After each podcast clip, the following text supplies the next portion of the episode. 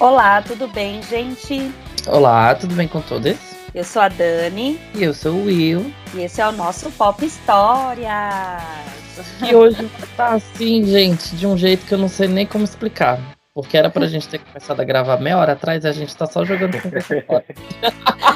pra, pra vocês terem ideia, o episódio nem começou e o Will já, já gastou. Já gastou dinheiro. Mas, né? Muita coisa que a gente devia ter gravado. Mas enfim. Hoje vamos falar com um fã dessa cantora que o quê? Que ela chega, ela faz o quê? Ela faz o lacre dela, né? E ele é muito fã dessa pessoa, mas ele também tem um lado Disney. Mas hoje não vamos falar disso, não é sobre Disney. Outro dia, Quem é outro dia eu volto, outro eu falo dia. sobre Disney. Exatamente. Mas hoje quem vai pirar mais no assunto é o Will, né? Quando for o da Disney, aí eu piro mais. Mas eu tô muito feliz, né, que a gente conseguiu bater as nossas agendas, porque ele é uma pessoa com agenda assim, ó, complicada, que é o Bruno, que tá aqui com a gente. Bem-vindo, Bruno. Olá. Oi. Eu já tinha falado antes, né? Então as pessoas notam de quem é essa voz. Obrigado, gente, por me receber. É sempre muito bom falar sobre essa cantora em específico, que nós vamos Sim. falar hoje. E para mim é um prazer estar aqui. Eu adoro falar sobre música, então eu fiquei muito contente com o convite. Obrigado. Eita, nós. A gente que agradece a sua participação desde já. Então, pra começar, na verdade, a gente vai perguntar quem é o Bruno na fila do show. Fala pra gente seu nome, idade, onde mora, o que você faz. Bom, na, na fila do show eu sou o último a chegar, né? Se a gente for levar isso literalmente, eu gosto, não gosto da muvuca, eu fico atrás, né? Área VIP, mais atrás, sabe assim? Eu tenho 33 anos, eu sou psicólogo e psicanalista, e eu sou colecionador de música também. Então, não só dessa cantora específica que nós vamos falar hoje, eu também coleciono CDs e vinis de outros cantores, como, por exemplo, Arctic Monkeys, eh, The Killers, eh, My Chemical Romance, que eu completei a coleção faz pouco tempo, uh, Panic! at Disco, enfim, vários outros artistas. eh, sempre que tem álbum que eu gosto, álbum novo, Billie Eilish, eu consegui também completar minha coleção essa semana. Então eu também gosto de colecionar tudo que é música, tudo, todas as coisas que são relacionadas à música, eu gosto de comprar e ter. CDs, minis, camisetas, eh, merch da, oficial das cantoras ou bandas. eh, então, assim, eu gosto muito de música, gente. É, é real oficial esse bilhete, tá? Tipo, não sou poser. Não é só dessa cantora, é tipo geral. Ai, já amo, gente, já amo. E então, Bruno, conta pra gente de quem você é fã de faixinha, mesmo que ali no fundo, né, do show, né, ali no, Uhum. na grade dividir na premium da pista normal, É, quem você coloca a faixa para ir pro show, me conta. da indústria da música em pessoa, né? Que é a Taylor Swift. É,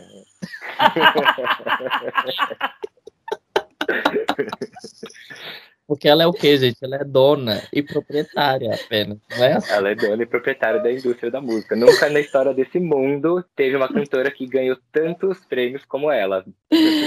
Pois é, minha gente, já, já amei essa Quem acompanha o podcast sabe que eu estou surtando, porque eu descobri Taylor Swift na minha vida há pouco tempo. Então eu tô aqui, ó, com tudo. tô pirando o cabeção. Porque, gente, esse episódio vai ser muito legal. Ai, sou suspeito.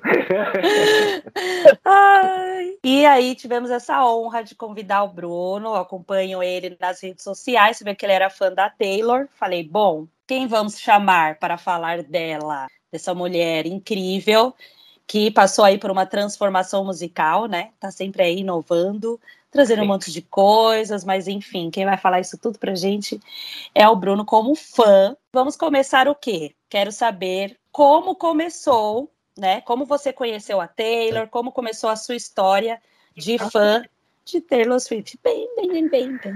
Bom, começou com um, um Bruno jovem adulto, é, lá pelos 20 e pouquinhos anos, eu não me lembro exatamente qual era a minha idade, em 2008, quando começou a surgir essa história de YouTube, né? Então a gente começou a assistir, né, YouTube em 2007, 2008, né? Começou a vir o Vevo, é ali que a gente consumia, né, o- o- os clipes. A gente saiu, né, da TV, da MTV, e começou a ver vídeos no YouTube. Não sei, eu, pelo menos essa foi a minha experiência. Eu acho que a galera que é tanto nada, assim, tatunada em música também foi a mesma coisa. E aí eu tava assistindo, sei lá, um clipe da Gaga, não lembro exatamente de quem. E aí, daquela sugestão de próximo, veio essa loirinha Uh, com aquela cara de inocente com a música uh, Love Story, né? E aí eu falei, ai, gente, que, que coisa ridícula, né? Que é essa branquela, loira, padrãozinha aqui, nem vou me dar o luxo. Só que aí eu deixei passar, e aí começou a tocar. E aí eu comecei a ouvir aquele banjo, falei, gente, será que eu gosto de country? Eu comecei a meio que gostar, assim.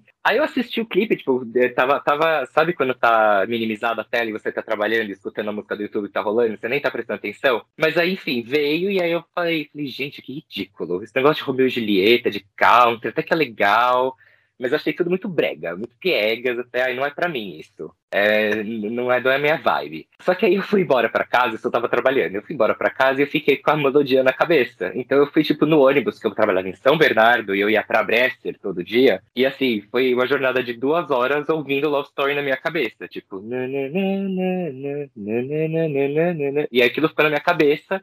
Eu falei, maldita, vou ter que baixar esse álbum. E aí, não, pô, naquela época a gente baixava, não sei se eu não posso falar essa, essa coisa assim, Pode. meio extraoficial. então eu não vou comprar, né? Deixa eu baixar esse hum. álbum. E aí eu baixei o álbum e eu falei, quem é essa desgraça dessa menina country, loira, super do sul dos Estados Unidos, que tem uma cara de republicana homofóbica que eu tô gostando. Foi super julgamento, assim, não gostava dela, eu tinha super preconceito com country, aquela coisa, né, de jovem viado militante. E aí eu comecei a gostar muito dela, não parava de ouvir o Fearless, era uma coisa assim absurda, era de começo ao fim. É, foi uma coisa que me pegou, ela me pegou. E aí eu comecei a analisar as letras, eu falei, gente, ela escreve muito bem, é isso que eu tô passando. Então, quando ela canta Breathe, né, que é aquela música com a Colby Callier, eu falei, nossa, é isso, tipo, estar num relacionamento é isso, é sobre não ter ansiedades, é sobre estar tranquilo.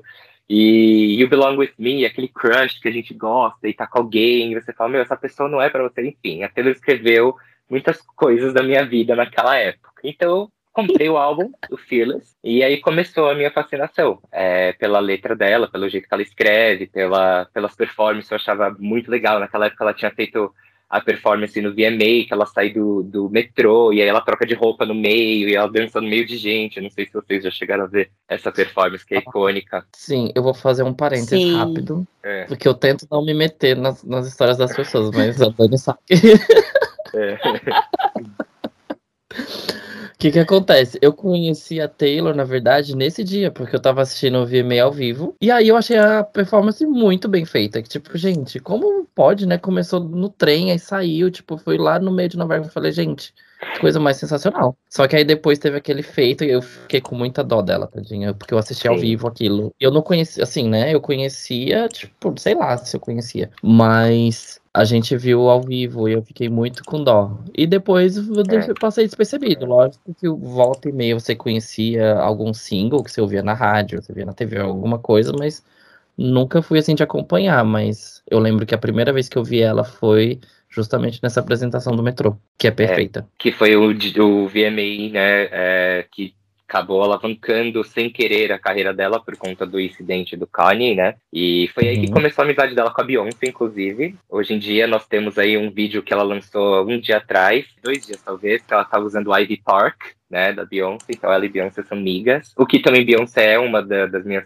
colecionadoras, assim, da, da, uma cantora que eu coleciono também. É, eu tenho o Homecoming também, enfim, mas isso é outro dia, outro podcast, mas eu também tenho o Homecoming, que eu não podia deixar de ter. Lemonade também, ícone e tal. Então, assim, eu já gostava de Beyoncé antes, eu sempre acompanhei a Beyoncé, então aquele dia ter, ter unido aquelas duas e a Beyoncé ter dado essa oportunidade pra Taylor, pra mim foi um momento muito full circle, assim, um ciclo completo. Tipo, eu já gostava da Beyoncé, e aí eu já comecei a gostar da Taylor, e aí rolou essa coisa dela, e eu lembro de quando a Beyoncé foi para o VMA com 16 anos, naquela época do No No No. Então ela falando aquilo tudo e imaginando a Taylor ali, né, daquela forma, toda sem graça, não sabendo como agir. Enfim, ela também naquela época era super reprimida pela gravadora, né, pelo Scott Bruchera. É, deixa aqui meu protesto contra esse monstro. E aí foi o resto da história. Eu comecei, ela lançou Speak Now, Speak Now maravilhoso, vários hinos. Red veio, 1989. Enfim, foi comecei a acompanhar ela aí. Ela sempre foi a, né? É, tinha, eu tinha critérios que era Beyoncé e ela. E aí, no, na época Red, ela acabou superando a Beyoncé no, meu ranking. Mas assim, eu ainda tenho muita dificuldade em, em definir qual das duas eu sou mais fã. Mas a, a, a Taylor, assim, para mim, o maior marco da minha vida foi o Red para mim foi realmente um game changer. Foi aí que eu comecei a ficar muito mais envolvido na carreira dela e atrás dos easter eggs que ela lançava e tava lá no Tumblr com ela e trocando informações com a galera, tipo, ai, o que, que ela vai lançar agora? O que, que é isso? Tal. Ah, é um, é um álbum meio pop. Gente, o um álbum meio pop, a Taylor não, ela é a nossa princesa do country.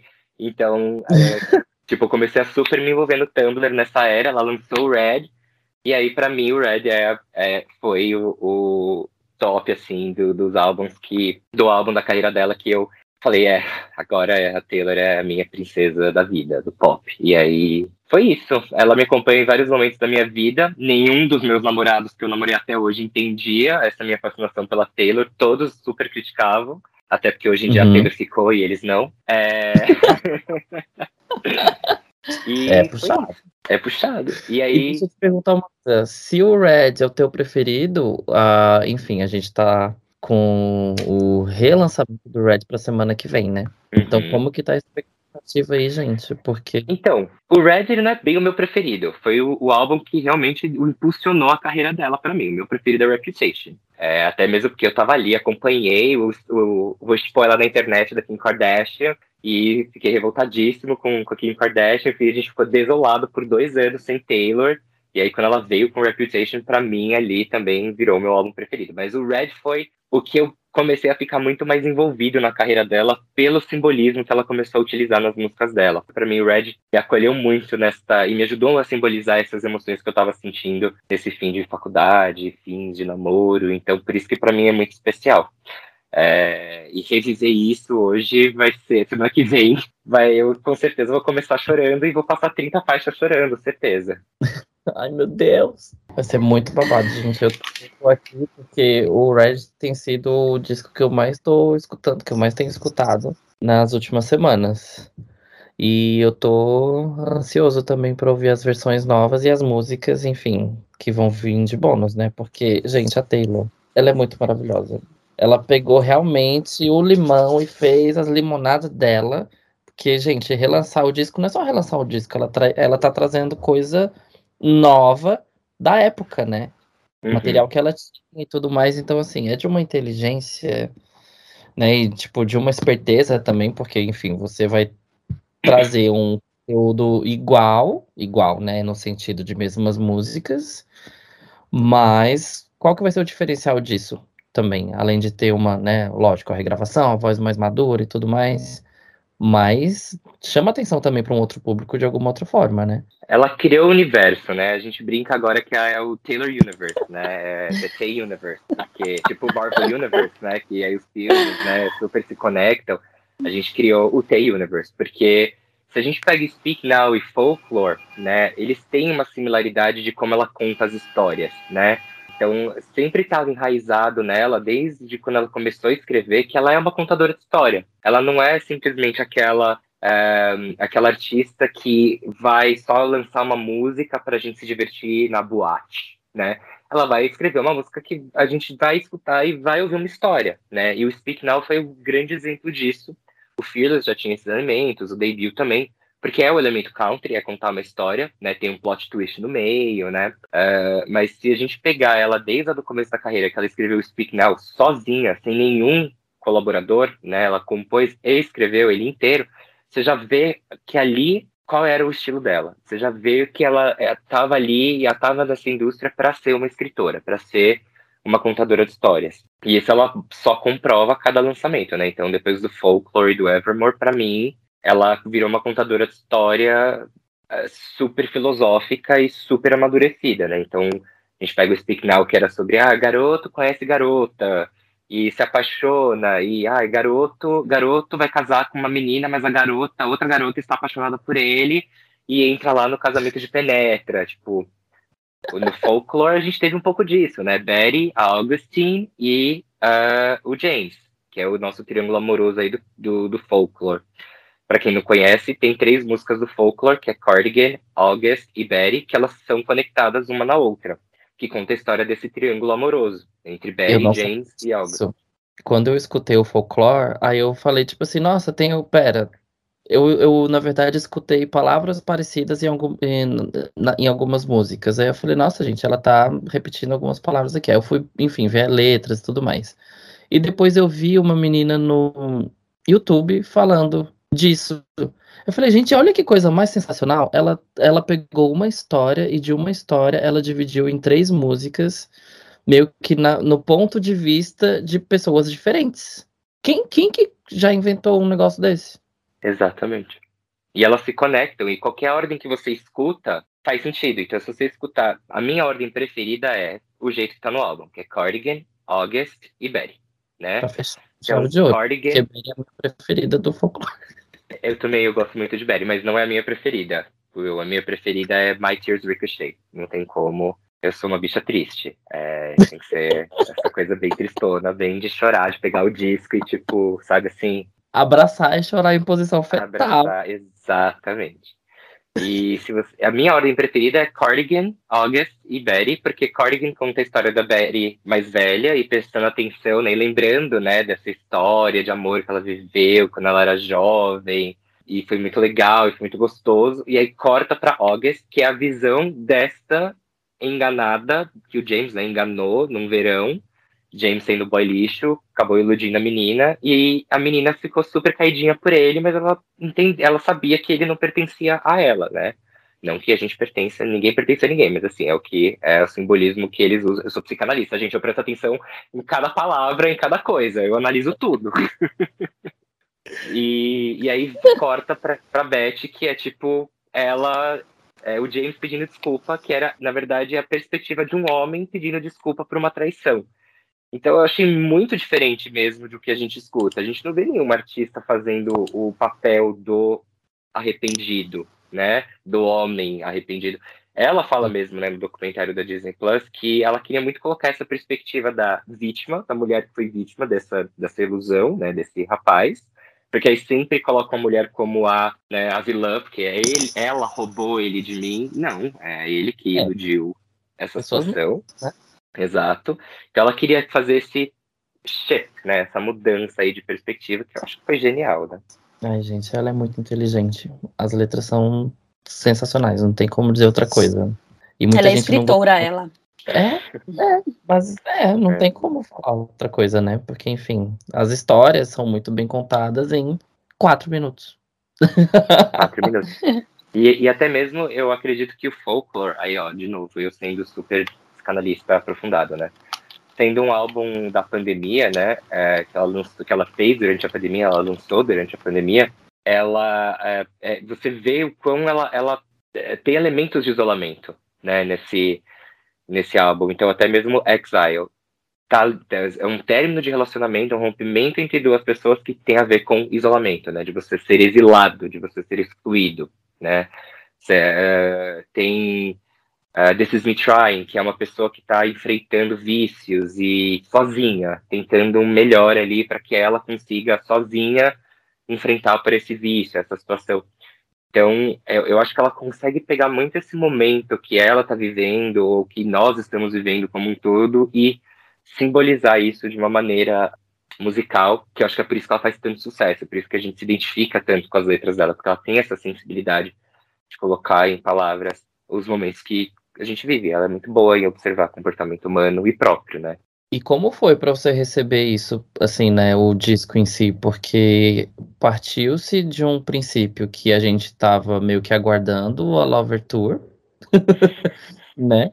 E do nada veio pandemia, veio tudo, quebrou as pernas de todo mundo. E a Taylor veio com o folklore que foi até meio inusitado, eu acho, porque tava meio que numa vibe que os artistas estavam ainda aguardando o próximo passo, aguardando, tipo, acabar a pandemia para tipo, voltar à vida, mas não voltou de imediato, né? Então, a Taylor, ela foi meio que de contra tudo aquilo que os outros artistas estavam fazendo, que era esperar, e lançou um disco de supetão, né, de surpresa.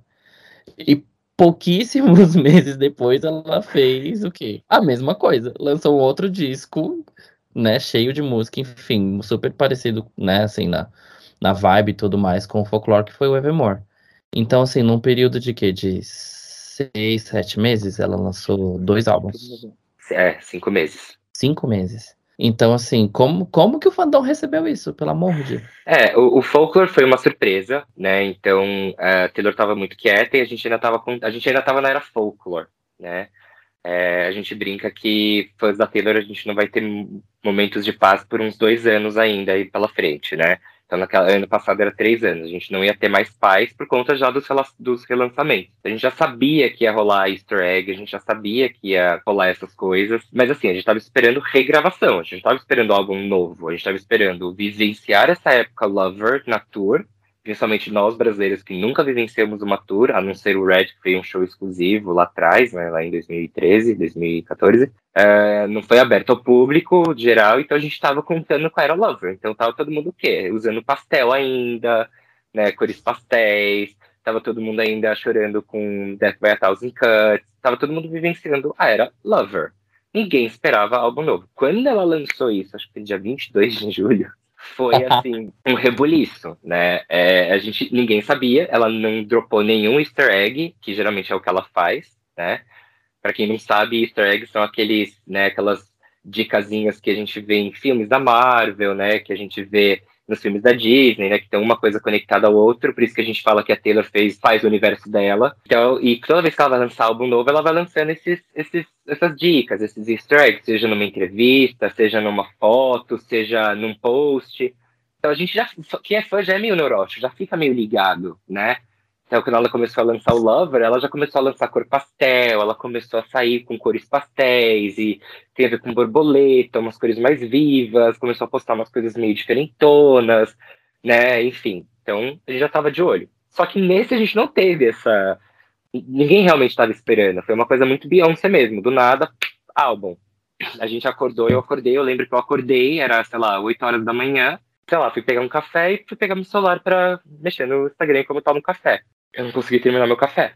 Ela, eu vi lá o, o álbum do nada e ela começou a lançar, né? Ela lançou vários né, álbumzinhos para fazer aquele álbumzão, né? Aquelas partes dos álbuns, né? Para fazer o álbumzão no, no Instagram, aquele grid grandão. E aí, de repente, tava lá, ela explicando que meia-noite ia sair o Folklore, né? Acho que era dia 21. E assim, ninguém esperava, eu não esperava, eu tremia, é, eu, eu, eu né, já não consegui tomar meu café direito, não consegui nem trabalhar. Eu comecei a trabalhar e eu só pensava nesse álbum, o que, que vai ser isso? Que floresta folclórica é essa que ela tá falando pra gente entrar? Que, que, pira, que piração é essa? E aí, quando dropou o álbum meia-noite, né, que foi uma hora da manhã aqui no Brasil, foi assim, mudou completamente, né? A, a, sonoridade dela, ela pegou um pouco da raiz country dela, mas ao mesmo tempo um pouco da, do folk, né? Algo mais experimental. As letras a gente percebia que estava mais amadurecido, a voz a gente percebeu que estava mais amadurecido.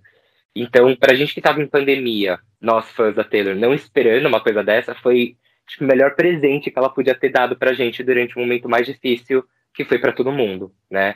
É, para mim, o Folklore é, foi e é o álbum mais meu lugar seguro, assim, hoje em dia. Não é o meu álbum preferido, continua sendo Reputation, mas eu sei que o Folklore, ele, ele ele tá associado a esse lugar preferido, que ele veio no momento da minha vida que eu realmente precisava, e provavelmente a maioria dos Swifts também, por conta dessa pandemia e tudo que a gente estava vivenciando. E acabou virando meu lugar de meu lugar seguro, né, de, de ter, assim, realmente de você se refugiar nessa floresta folclórica, porque tá difícil lidar com essa pandemia, para lidar com, essa, com esse vírus maldito, de não conseguir sair, de ver um monte de gente morrendo, de, sabe? Foi muita coisa. É, então, para mim, foi a melhor coisa que ela fez pro fandom foi ter lançado esse álbum durante a pandemia e ter se dedicado tanto para esse álbum. É, acho que é uma das coisas mais bonitas que ela fez pela gente, assim. É, honestamente falando, claro, tem toda aquela questão capitalista, né? Vamos vender álbum, não teve show, então ela é, ela é businesswoman, ela sabe o que ela faz, ela gosta de dinheiro e a gente sabe disso.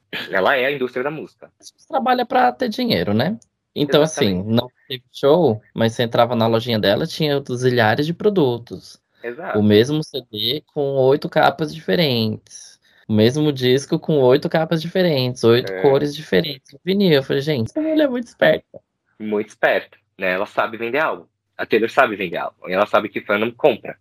Né? Ela pode lançar o álbum que ela cuspiu na capa, a gente vai comprar. Eu comprei as oito capas, por exemplo, do Folklore. Eu tenho eles. Eu só não tenho as oito capas do vinil porque tu tem limite, né? Mas o CD, eu tenho as oito capas. Eu tenho o Folklore assinado. Eu tenho o Evermore assinado. Então. Olha, a gente tem o quê? Pra toda a parte colecionador que ele falou lá no começo, né? Olha, já fica o que aqui, gente? Depois de vocês ouvirem esse podcast, vai lá no Insta, vejam, ele sempre mostra, ele mostra o disco, ele mostra os detalhes de toda essa coleção que ele faz de músicas no geral, né? E acho que depois Sim. desse episódio vale até mostrar de novo da Taylor para os novos seguidores que vão seguir, que vão Sim. chegar, porque são os fãs de Taylor. Com certeza. então, aproveitando todos essas coisas exclusivas que você tem, né? Qual, assim, vamos falar da sua coleção agora de Taylor, que é o seu pop stock. Tá. O que você considera, assim, ah, isso aqui é algo muito diferenciado, das, de tantas coisas, e que também comenta, né? Você tem camisetas, você compra as camisetas, o colar maravilhoso que chegou.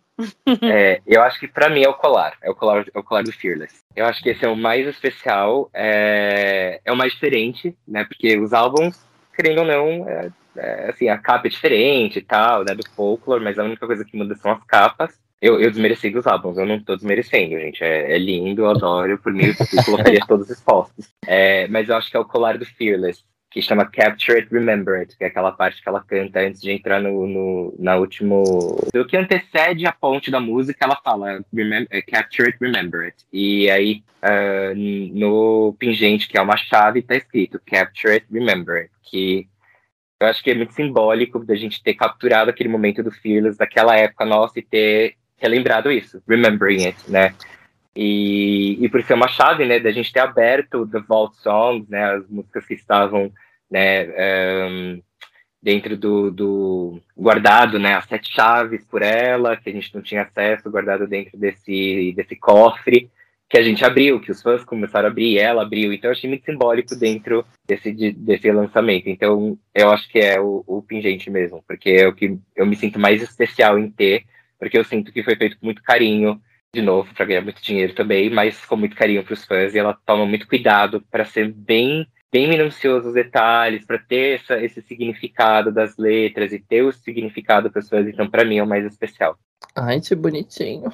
Ai, é. gente, abre essa porta, assim, né? Abre essa, essa caixinha de surpresas. E o meu anel do Red tá vindo, porque eu já comprei o anel do Red também, que é dessa é, que é o, a joia dessa, dessa era, né? Uhum. E que é o que ela tá usando na capa do álbum, que é o tá escrito Red. Já comprei, lançou como como merch, eu já, já adquiri. Estou no aguardo de chegar. Espero que chegue antes do dia 12, mas eu duvido muito. ela lança a joia, ela lançou o álbum, ela lança, lança as roupas, tudo, né? Ai, essa Taylor, essa Taylor. Ela, Bom, eu sou a. Bem, o. Como é que chama? O Scarf. Lançou do... o cachecol, né? Do, do, do Alto né? Gente, olha, essa mulher, vou te falar um negócio, gente. Ai, ela ela tem que ser, tipo, a dona e proprietária mesmo da indústria pop. Ela tem que, tem que contratar as outras cantoras para fazer as, as mesmas coisas que ela tá fazendo. é, uma, uma jornalista norte-americana, eu esqueci o nome dela, ela fazia aquele programa The View, Barbara Walters, eu acho que é, é o ícone do jornalismo né, norte-americano, enfim ela fez uma entrevista com a Taylor e foi ela que denominou. Ela falou assim: Taylor Swift is the music industry. Ela falou que a Taylor Swift é a indústria da música, porque ela sabe fazer dinheiro nessa indústria. Eu, eu entendo quando as pessoas criticam ela com a questão de ela não é das melhores cantoras. Não, ela não é a Whitney Houston. Não, ela não é a Adele. Ela não é, ela não tem essa essa voz de belting, dessas divas, da, ela, ela não tem isso. Mas ela tem a potência vocal dela, sim não é comparado a, a, essas divas, mas ela, ela é ótima escritora, ótima compositora, ela canta bem. Eu não sou fã que não olha para crítica e olha para crítica e fala e defende ela ferro e fogo. Eu também já critiquei ela por algumas questões aí. Eu também não sou aquele fã cego. Eu acho que tem muita coisa que ela podia ter feito melhor, principalmente com questões sociais, enfim, que a gente gosta de ver, né? Artistas fazendo. Mas eu acho que ela, ela soube trabalhar bem nessa indústria e ela tem que ser reconhecida por isso mesmo, porque ela ela é um ícone do, do negócio, ela é o ícone administrativo, de, de finanças, ela sabe, ela sabe vender as coisas dela. E, enfim, e fazer a música dela também, né? E sabe fazer a música dela, sabe? Se apresentar. Porque, por exemplo, uma coisa que eu fui procurar de vídeos antigos mesmo, assim, né? Porque, enfim, comecei a ver coisa mais recente, então fui procurar coisa antiga. É uhum. ver que, por exemplo, ela vai se apresentar e ela estava sempre ali tocando alguma coisa. Então é um conhecimento musical também muito grande, né? É, tem uns videozinhos do, é, do momento que ela tá gravando, compondo, produzindo Reputation, que eu achei a coisa mais sensacional. Tem um, um vídeo específico. Sim, meu Deus. é aquele vídeo, pelo amor de. Porque, gente, that, that was the last time you ever saw me. Ah! Então, tipo, meu, ela pegou de, um, de uma ideia que eu não vou esquecer, esqueci o nome daquele rapaz que tá com ela. Jack Antonoff que eles estão compondo juntos a música que é a minha preferida do Reputation, que é Getaway Car. Aí eu fui procurar, vi apresentações dessa música. Enfim, caí nesse vídeo. E eles estão compondo. Então, assim, chega uma ideia ali num momento e que do nada ela ela conta o resto da história. Tipo, em, em, em dois segundos. É muito louco. Sim. E, e, é bem seguido, né? Porque a, a letra é I met you at a hotel bar, que era a única parte que eles tinham, né? I met you at a hotel Sim. bar. Aí foi aí que ela veio. Put the money in the bag and I stole the key. That was the last time you ever saw me. Então, tipo, ela come... começo, meio e fim. Tipo, te vi lá no bar, coloquei a chave no, no, na maleta, peguei, isso é a última vez que você me viu, acabou. Né? Então ela teve um começo e fim só nessa, nessa frase. É, aí é, eu também concordo. É aí onde a gente vê a genialidade dela, ao, me, ao meu ver. Exatamente. Então, assim, ela entende realmente do que, que ela tá fazendo. Não é uma coisa assim, tipo, ah, deixa eu testar aqui. Eu falei, não, é isso daqui. E toca instrumento, tudo. Eu acho isso muito sensacional também, porque a, a gente, a Dani e eu, a gente teve a oportunidade de ir num show. E eu fiquei muito besta, assim, no momento que ela sentou e foi tocar piano, porque eu acho que eu nunca tinha visto ela tocar alguma coisa em piano. Eu acho a coisa mais linda do universo. Então ela sentou ali, foi tocar, não sei o que, e foi um, um, um, momento que eu fiquei prestando muita atenção. Então eu fiquei lá todo emocionado. Uhum. que ela cantou, acho que é, Long Live e uhum. Year's Day, que tem no Netflix para quem quiser assistir, tá, gente? Sim. Tem é, esse show mais que perfeito lá no Netflix. Pelo amor de quem não viu, vai assistir. É, eu, eu, acho a música Long Live é, uma das mais fortes dela, né? É, porque ela, ela faz uma analogia com é, o high school, né? Com o ensino médio, de você né, ganhar um troféu, de você ganhar algum prêmio e ter os, as pessoas que duvidam de você e ser aquela uhum. pessoa diferentona, né? Da, da, da, cidade pequena que acaba né, tendo muito sucesso e mesmo das pessoas duvidando disso, você consegue, e de você ter alguém para compartilhar isso, né? Até porque a frase que eu acho mais linda dela é, é a frase do Long Live que ela fala Had the time of my life fighting dragons with you. Eu acho tão linda essa frase. Eu acho que é um, é um senso de companheirismo tão linda essa frase que ela quer, né, que transmite essa frase. E ela faz essa analogia do, do, que foi a carreira dela até ali, até o Speak Now, que as pessoas duvidavam dela, que ela não podia escrever. Como assim ela escreve? Imagina que ela escreve. E eu acho que é uma música bem motivacional, assim, uma das músicas mais lindas da carreira mesmo, ao meu ver. É, Nossa, New Year's Day também é mais longo. Emociona demais, porque. É, e ela tá ali cantando e tocando, então não é só a cantora em si, é a cantora, a compositora, a instrumentista, é tudo um só, né? Sim. É, é, para mim, chorar com a Taylor é, é uma coisa tão habitual que, tipo, faz parte. Quando ela lançou Folklore, eu já sabia que ia ter choro. Eu já sabia que eu ia ficar em posição fetal a madrugada, de quinta para sexta. Tipo, é, faz parte de Sam Swift, sabe? Mas eu queria compartilhar com você uma história que eu acho que eu nunca solucei tanto em escutar uma música da Taylor, que foi Soon You Get Better. Então, os Swifts vão me odiar, que estão escutando agora, mas Lover não é a minha era preferida. E eu sei que, assim, que, é, que é um, que é, um é, é controverso isso, mas não, a Lover não é minha era preferida. Mas não tem problema, eu reconheço da genialidade do Lover e da musicalidade. Tem gente que ama, eu entendo, não sou daqueles que vai falar mal. Eu acho bacana, Mas tem uma música que, que é a música que mais significa para mim, que toda vez que eu falo dessa música eu me emociono, que é o Soon You Get Better. Que quando eu escutei essa música pela primeira vez, eu chorava de soluçar. E só de falar dela, já, eu já começo a ficar meio, meio emocional, porque essa música tem muito a ver com a jornada de câncer, né, que a Andrea Swift, que a mãe dela passou. E a percepção e a angústia da Taylor em ajudar a mãe, custe o que custar. E foi exatamente o que aconteceu comigo. Minha mãe também foi diagnosticada com câncer. Tudo que a Taylor cantou nessa música, eu era, era eu.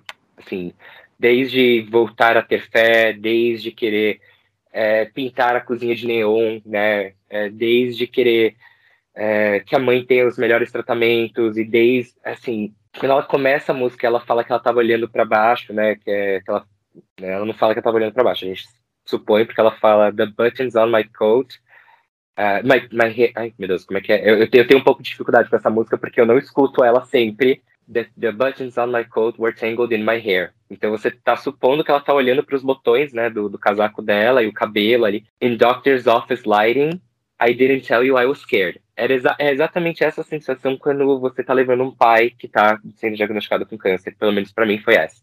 De você olhar para baixo você vê aquela luz de, de consultório, de você tá com medo, de você não sabe o que vai acontecer ali, você não sabe o que, que o médico vai falar. Então, para mim, assim, é, eu, eu, gostaria muito de um dia poder agradecer a Taylor por essa letra, porque foi importante para minha mãe ter escutado essa letra, foi importante para mim. E então, é, por mais que Lover não tenha sido a minha era preferida, tem as músicas, tem uma das músicas mais importantes da carreira dela para mim. É, chorar de soluçar é essa música. Não é nem All Too Well, é essa música. Ai, gente, eu tô aqui que já, olha. pronto, pronto. Vocês estão vendo que eu tô só ouvindo, né, gente? Esses é. dois fãs emocionados aí. Mas é totalmente, a gente fala muito isso aqui no podcast, o quanto que a música faz parte da nossa vida, né? Marca momentos que o artista jamais imagina né, que aquela música que ele escreveu foi importante para um, um, fã do Brasil, enfim, né, olha, é. olha a, a, distância em quilômetros, né, mas a proximidade que a música trouxe, tanto da história dela como a sua. É. Então, ai, gente, né, gente, é isso. É muito, não, não, querendo deixar mais deprimido. Episódio, eu acho. E assim, eu eu sou muito fã de Sandy Jr. Eu tive a oportunidade de, quando eles fizeram a turnê Nossa História, encontrar com eles no camarim. E aí foi uma das coisas que eu falei para eles, que tipo, meu, vocês não fazem ideia o tanto que vocês são importantes e o tanto que vocês influenciam e mexem com a vida das pessoas. E, tipo assim, muita coisa que aconteceu na minha vida foi por causa de vocês e vocês não têm nem conhecimento disso. E a mesma coisa que aconteceu comigo com tantos outros amigos que eu tenho e com tanta gente que eu nem conheço, enfim. Então a única coisa que eu tenho para dizer é obrigado, porque assim, vocês é. são muito. Então quem faz música, quem faz arte, assim, tem tem um lugarzinho guardado no céu, não é possível, porque eles conseguem mexer com, com, com as emoções da gente de um jeito muito doido e, Sim. consequentemente, com as atitudes que a gente tem, com as coisas que acontecem na nossa vida, enfim. É tudo muito doido. Sim.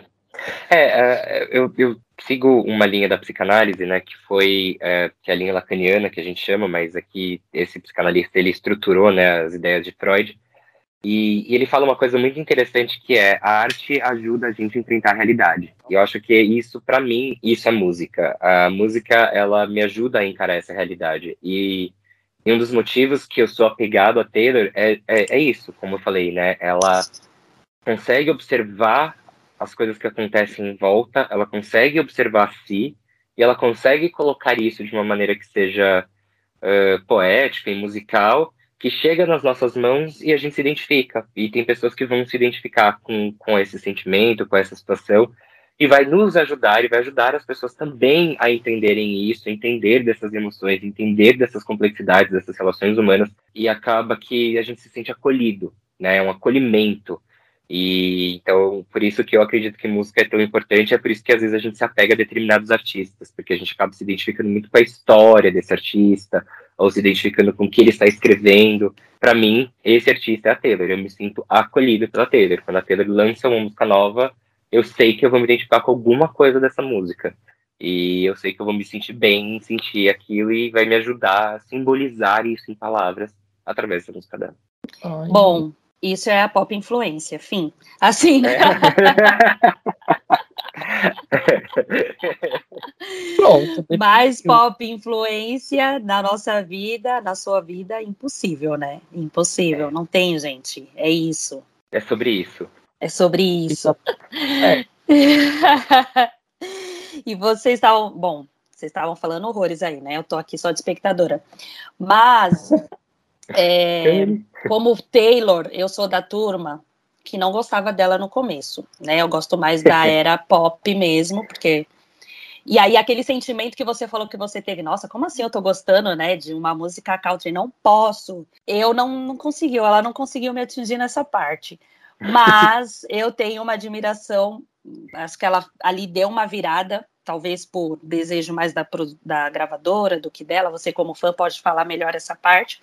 Mas aí ela deu, né, fez essa mudança dela de estilo e aí ela ficou, atingiu mais pessoas, né? Eu acho que essa mudança dela de estilo acabou fazendo com que ela atingisse outros fãs. E eu entro nessa nessa era aí, eu entro eu entro na Shake It Off pra cá. Você acha, você como fã, acha que ela, beleza, curte essas duas, essas duas vertentes aí mesmo, e essa é a Taylor, ou que existe aí uma influência do mercado e na verdade ela é muito mais voz e violão, né? E eu sempre vi ela como instrumentista, ela sempre se apresentou ali tocando um violão, né, tocando um piano, alguma coisa, você acha que não? Gente, é isso aí.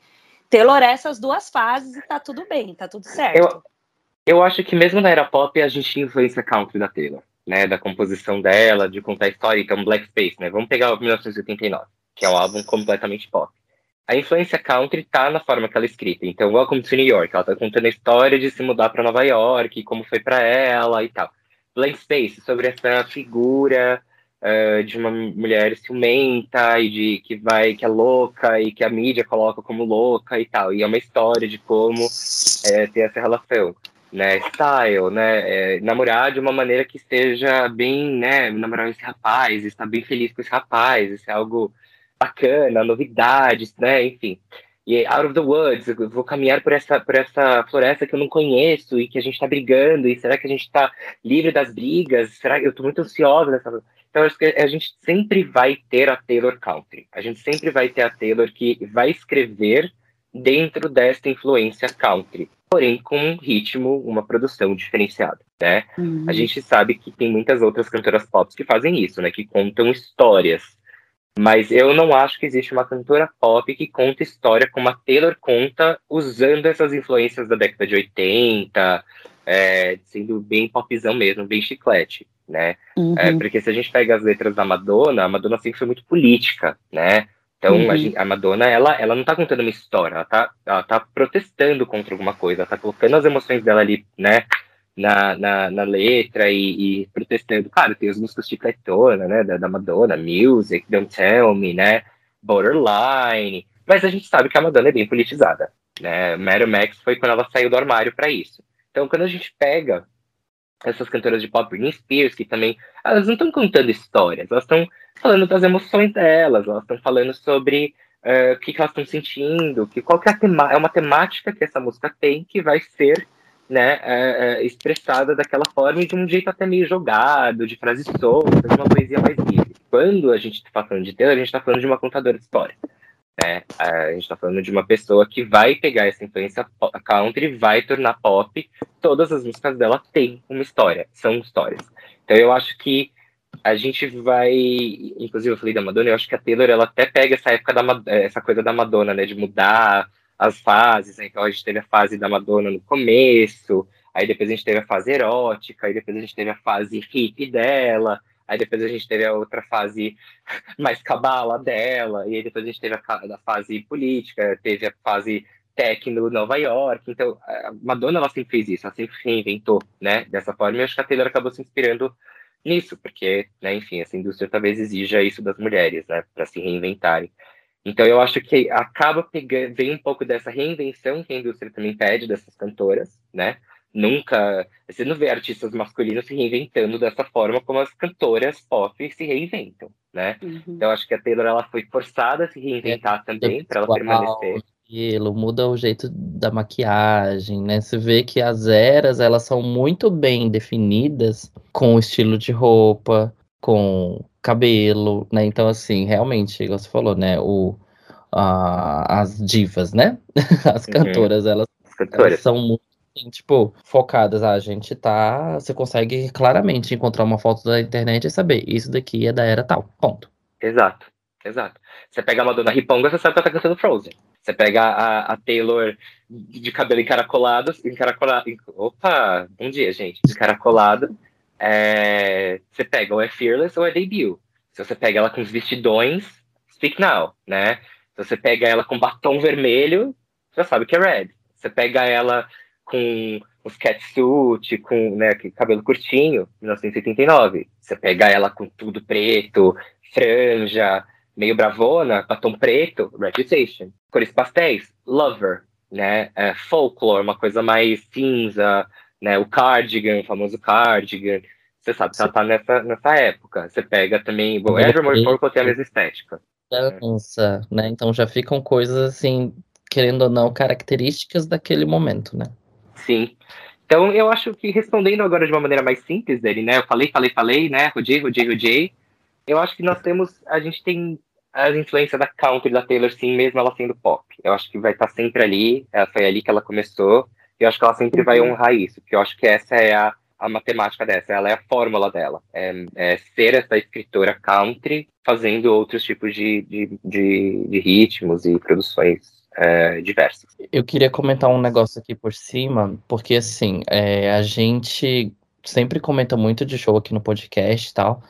E eu tava assistindo as, algumas das turnês da Taylor e eu reparei que, assim, uh, ela foca muito no disco daquele momento, mas ela traz alguma coisa antiga sempre, né?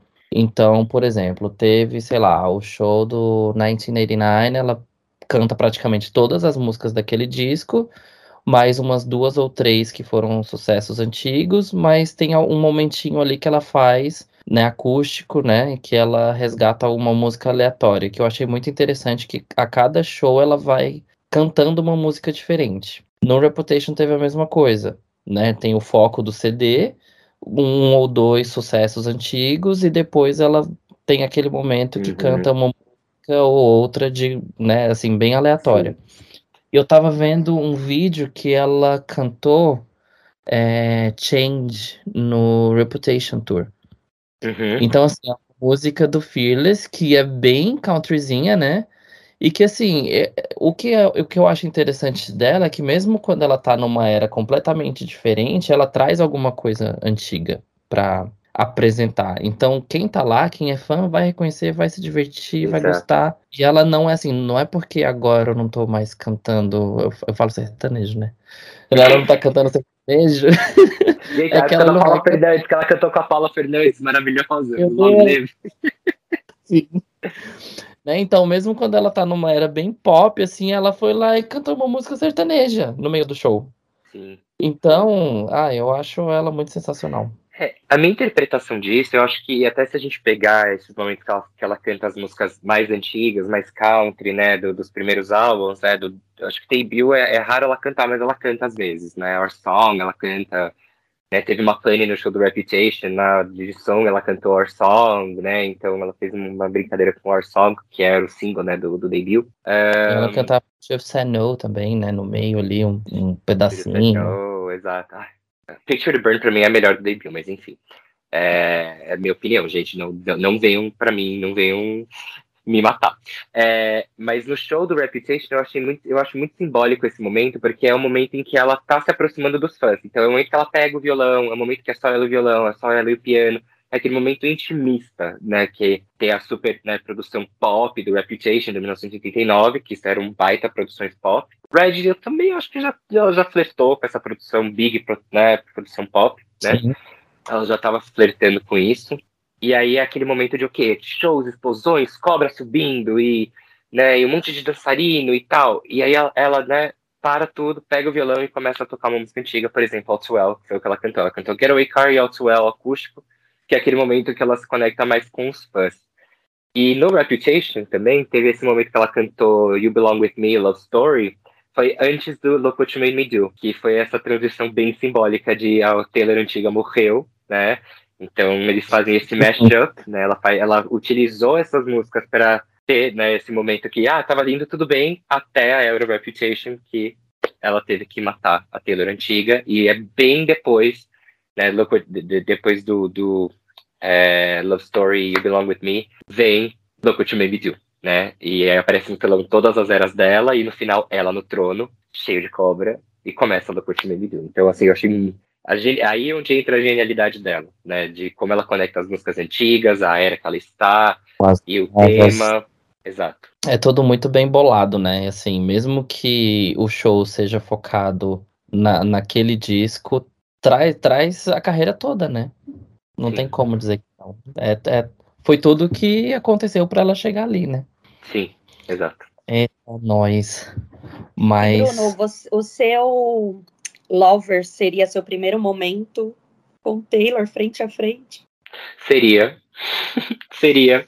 Ia ser meu primeiro momento, eu nunca tinha assistido um show dela, né? É, nunca tive a oportunidade de estar lá fora e ter esse, né, essa oportunidade. É, o Lover seria, mas sim, ia ser e foi muito triste. É, o que aconteceu, claro, né? Foi muito mais triste a pandemia, mas assim, para contribuir com a tristeza da pandemia, a gente ainda teve esse momento aí bem triste de não ter um show da Taylor, como a gente estava esperando há mais de 14, 13 anos. Pois é. Oh, pra mim foi tipo assim, ah, que saco, vai acabar com a, Taylor, com a Lover Tour, né? Vai, é Porque é mais um luto. Nem sabe, não sabe o que, que ela vai fazer, né? Sim. Ainda mais com relançamentos e tudo mais. Até mesmo nessa vibe de show, eu fiquei muito pensativo assim, tipo, nossa gente, a Taylor, ela sempre faz o turnê focado em CD, ela vai ter que fazer uma turnê focada nos hits. É, então, né? a gente não Como sabe é? o que vai acontecer agora, Will. A gente acha, a gente não sabe que era a gente tá. A gente ainda não sabe se a gente tá na fila, a gente não sabe. A gente não sabe se agora a gente realmente entrou na Red, ou se a gente ainda tá vivendo o Folklore e o Evermore, ou a gente ainda tá vivendo o Lover porque não teve turnê. É, a gente não sabe se vai, se vai ser The Lover Ever, The Folklore Ever Greatest Hits Tour, a gente não sabe. Vamos ver o que, que a loirinha vai fazer pra gente em 2022.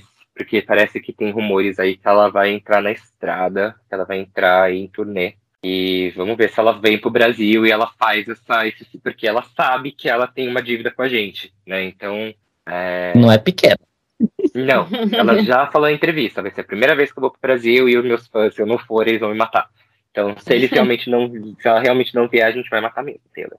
É brincadeirinha, é ameaça, mas assim, né? É, vai acontecer, a gente vai ficar bem puto. Pois é, então que, que, que possamos viver, né? Esse show cancelado. Eu tava esperando Sim. que ele tipo, fosse aparecer assim, adiado, como muitos, né? Mas quando falaram hum. cancelado, eu falei, é, meu. Deus. Até porque não ia fazer sentido mesmo, né? Depois de tudo que ela tava lançando. Mas deixasse é. lá, né? Que a gente já tivesse garantido o ingresso da próxima novidade que ela vai trazer.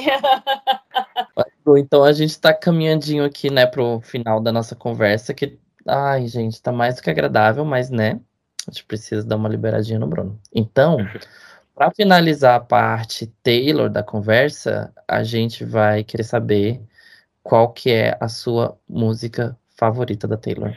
É difícil. Eu posso falar um top 3 ou tem que ser só uma? Pode. Como você não teve seu show, a gente vai permitir só por isso. Poxa, Dani, eu tô me sentindo muito acolhida nesse momento. Muito obrigado. É. Eu acho que Out of the Woods para mim também foi muito importante, porque a mesma lógica que Soon You Get Better tem, para mim, Out of the Woods também acaba tendo pelo, né, o, o Get Better tem a ver com a minha mãe e Out of the Woods tem a ver com meu pai. meu pai também foi passando, passou por uns problemas de saúde naquela época e Out of the Woods era aquela música que me incentivava muito, né, de realmente enfrentar esse desafio com ele, ele vai ficar melhor, ele vai ficar tudo bem, a gente vai estar out of the woods, né? E tem uma frase que eu acho que é uma frase que todo psicólogo possa gostar, que é The monsters turned out to be just trees que é os monstros acabaram sendo apenas árvores. E, e, é isso que, quando você vem pra terapia, é o que você acaba faz, acontecendo com você, né? Você acaba vendo esses monstros e encarando-os e acaba vendo que, na verdade, não é tudo isso que a gente imaginava que era, né? Então, acho que eu, como psicólogo e pessoa, gosto muito dessa música, assim, né? Minha vida pessoal e profissional, essa música é bem bacana. Uh, Get Better seria em segundo lugar, por razões óbvias.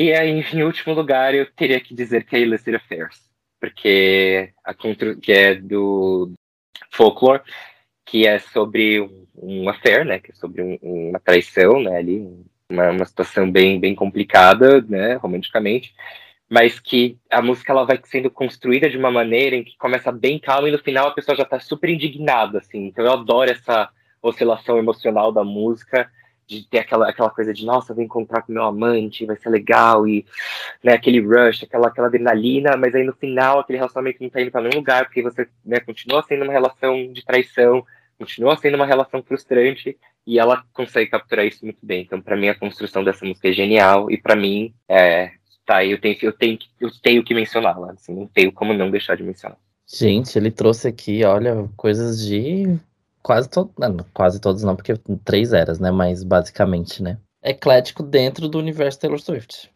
Sim, é, um verdadeiro Swift, né? O verdadeiro Swift ele tem que ser eclético, não tem como não ser.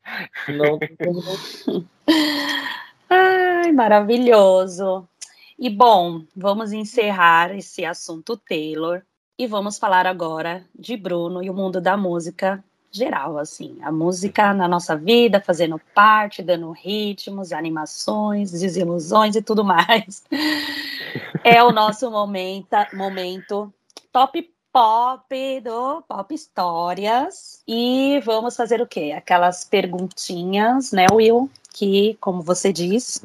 A gente vai fazer bem bate-bola, jogo rápido. Então gente tá vai perguntar. Bate-bola, jogo rápido. Responde o qual que é e explica rapidamente o porquê de que você escolheu aquela opção. Are you ready for it? Bom, Baby, let bem... the games begin. Desculpa, eu tive que soltar mais uma. Ai, muito fã, muito fã ele. E bom, primeira coisa é uma coisa o quê? Visual. Vamos falar de clipe. Então, qual que é o seu pop clipe? Look What You Made Me Do. Olha, ele foi pro lado Taylor mesmo além de ter sido um outro marco na carreira dela que foi muito significativo, né? Eu acho que eu achei genial ter todas as eras da Taylor subindo numa montanha e ela ali naquele topo de preto cantando que ela vai ser atriz dos, dos, dos pesadelos e tudo mais, aquela e as eras lutando para subir e aí de repente desmonta aquilo tudo, cai tudo ali, é, todas elas caem e a, e a, Taylor nova, né, tá ali ainda, né, a Taylor cobra, a Taylor vilã permanece. Então, para mim, eu acho que esse vídeo é genial. Então, assim, para mim tem toda uma simbologia de cobra mesmo, de vamos trocar a pele. Essa, essa, o passado agora é o passado, agora eu sou essa Taylor aqui. Arrasou. e agora então, Bruno, a gente quer saber qual que é o seu pop CD que é o seu CD preferido, assim, da vida, que você gosta de todas as músicas que você ouviu, assim, de trás para frente, frente para trás, enfim. Qualquer... Olha, ele não é bem pop, mas é, todo mundo já teve uma época emo, né? Suponho eu. Não sei se vocês tiveram essa época emo. Eu tive. É, mas eu diria que esse álbum seria o do My Chemical Romance do Black Parade. É, eu escuto ele de começo ao fim. É, eu choro até hoje quando eu escuto esse CD, bem emo, bem emo, bem miguxo. E para mim esse álbum ele é perfeito. Ele não tem nada de imperfeição. Ele começa de uma forma performática e termina dessa mesma forma performática. Ele tem começo, meio e fim. Então, para mim, The Black Parade do, do My Chemical Romance é um, um álbum assim, começo ao fim. Todo eclético, todo eclético.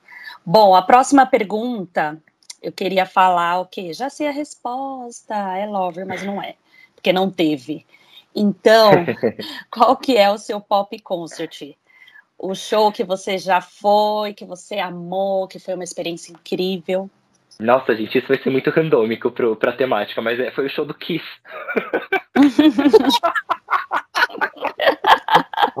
é, aquelas drag cantando, com um monte de fogos de artifício, com guitarra explodindo. Com... Pra mim foi, foi sensacional. Eu amei aquele show. É, eles com aquelas botas, é, não sei, pra mim foi um show de drag rock, assim, é, aquela coisa bem glam rock da década de 70, e tem uma coisa meio queer, né, de, do, do, do Kiss, assim, e pra mim foi o show do Kiss, eu, eu assim, achei absurdamente incrível, as explosões, os fogos, as guitarras explodindo, trocando de cor, o sangue jorrando da boca, Que doideira. é, Então tá, né? A gente, a gente aceita a resposta. é. Não é bem pop, eu sei que não é temático, mas eu sou, eu tô também meio roqueirozinho, então acaba que leva essas influências. Tá válido, tá válido. Agora a gente quer saber, então, qual que é o seu pop dream. Qual que é aquilo, dream? aquele sonho ainda que você precisa realizar. E no show da Taylor. E vai, e vai ser breve, porque essa mulher, ela sabe o que ela veio mostrar no mundo da música. Então, quando tiver tudo bonitinho, autorizado, tenho certeza que ela vai soltar alguma coisa. Ai, gente, tomara, porque esse pop dream meu, ele me acompanha desde 2008. E assim, sempre vibrei muito com a turnê de Speak Now, do Red, mas tudo assisti, né, suprindo um pouco. Mas meu sonho é ainda ir no show, tá ali, no meio de todo mundo, compartilhando aquele momento, é, estar no meio, né, de Swifts ali, estar no meio da- do meu povo, sabe? E claro, conhecê-la, né, participar de um meet and greet. Então, nesse sonho tem que ter não só ir no show, mas também conhecê-la e agradecer pessoalmente pela genialidade que é esta criatura. Maravilhoso. e outra, né? Ela vai viver uma experiência, porque Taylor não sabe o que é cantar para um povo brasileiro. Ela não Exatamente, sabe o que é sentir essa energia. Igual o que aconteceu Que Madonna com a. Katy Perry, né? Porque Sim. com a Katy Perry também, né? Ela foi lá em, no- acho que 2009, 2008, não lembro exatamente, e que depois disso ela levou todas as turnês, né? Então, assim, É. Nossa, e a turnê da Kate foi muito legal, né? Que, pena que ela tava passando por um momento meio complicado naquela época, mas. Nossa, que turnê legal, né? Do California. Foi California Dreams, né? O turnê California Girls. Como é que chama essa turnê da Kate? era Teenage Dream. Teenage Dream, isso. Nossa, eu não sou Isso. nada fã da Kate, porque vocês sabem que Taylor e Kate tiveram um momento ali que a gente tinha que escolher, Sim. né? Os lados. Não, foi, não é da era mais né, orgulhosa que eu, que eu tive como Swift. Mas eu escutava Taylor sim, e eu não é, eu escutava Katy Perry sim, mas eu não estava muito inteirado nas coisas da Kate. Mas, enfim, esse Nossa, é era- momento não, que a gente não se orgulha. Ela foi fazer a turnê e, assim, na época, eu, meu ex-companheiro, a gente tava, nossa, a gente podia ir na, no show da, da Katy Perry, não sei o quê. Mas a gente falou, nossa, a gente não conhece quase nada, então, sei lá, vamos deixar pra ir depois. Aí, aí, aí teve o show que passou no Rock in Rio, que a gente Uhum. assistiu. Eu falei, olha, nossa, gosto dessa música, conheço. Aí a próxima, nossa, gosto dessa, conheço também. Aí acabou o show, a gente conhecia todas as músicas, a gente, nossa, devia ter ido pro show e a gente não foi. Sim. Então agora, na verdade, a gente vai fazer o quê? Te perguntar qual que é o seu pop top. Esse é pra gente encerrar aqui a nossa conversa. Então, o seu pop top vai ser o seguinte. Você vai falar pra gente quais são as três músicas preferidas, assim, da vida. Tá. Então, assim, o terceiro, segundo e primeiro lugar. Então, o terceiro lugar. Terceiro lugar, ah, putz, eu pensei ao contrário. Eu acho que é Mama, da Spice Girls. Ai, que bonitinho. Sim. Segundo lugar. Ah, Tolerated, da Taylor. Nossa, ele puxou ali, né? E primeiro lugar. Então, primeiro lugar, A Million Years Ago, da Adele. que foi plagiada. que a gente descobriu recentemente que, foi plagiada, que é um plágio, mas eu acho essa letra incrível. Acho que é uma que me define realmente a, a vida de adulto, assim. Então, pra mim, acaba sendo um hino meu da vida, por enquanto. Por enquanto, porque a gente não sabe, né? O que a gente até costuma dizer assim é que essas três músicas que a gente acaba perguntando para as pessoas que participam, assim, são as três músicas da vida, mas que fazem, querendo ou não, sentido pra gente nesse momento. Pode ser que daqui a uns meses esse top 3 mude completamente. Ou não. É? Enfim, música traz uns sentimentos muito doidos pra gente, né? Então, assim, às vezes a gente tá mais no momento de uma do que de outra, e enfim. Sim. Espero Assim, que os fãs de Martinho da Vila não fiquem muito bravos comigo por eu ter escolhido a Million Years Ago. Não, imagina. Ai, Bruno, estamos caminhando então para o fim. Queremos te agradecer por você ter vindo compartilhar sua história, contar ah. suas experiências como fã de Taylor, suas coleções, que eu sei que agora é um momento que você está com um prazer muito maior, assim, mostrar isso, tá compartilhando, levando isso para as redes sociais. Eu estou acompanhando tudo. Temos uma stalker entre nós, adoro, pode stalkear. Eu te stalkeio também, toda vez que você posta foto de viagem, eu tô lá curtindo tudo. Pois é, pois é. Então, te desejo aí um show da Taylor, que aconteça Amém. em breve. Eu Amém. acho, eu vou jogar para o universo um negócio que eu acho que esse show ele podia ser no Brasil, mas eu acho que se ele for no Brasil vai ser 2023. Mas eu acho que o de 2022 podia ser num período assim que a gente estivesse ali pelo por Orlando, vivendo um outro evento muito importante para nós. Ai, Dani, nossa, sim, sim. Ai, adorei, é. é isso mesmo, Dani. Sim, sim, sim. Esse amor é tão profundo. É, eu, ai, nossa, Dani, sim, eu fiquei super empolgado agora. Eu tava uma triste que a gente tava parando de falar né, sobre música. Vamos viver isso, essas, esses dois eventos, porque a gente mereceu. Vamos, Vamos entendeu? Sim, é isso. A gente mereceu, ai, Dani, a gente passou por tudo sim. isso. E eu quero, eu quero, quero, né? Não vou falar, não vou falar muito, né? Mas, enfim, sim. universo, pega aí que você sabe o que, que a gente tá dizendo e faz isso, acontecer, isso. tá? Isso. Nossa, vai, inxalá. Então, Bruno, muito obrigado, de verdade, Imagina, por participar aqui com a gente, por dispor do teu tempo para contar um pouquinho aí, abrir teu coração, com, enfim, como um fã da Taylor e como um fã de música. Que é isso, né? Música inspira a gente, música ajuda, música calma, música transforma, música é, é tudo pra gente, né? Não tem jeito.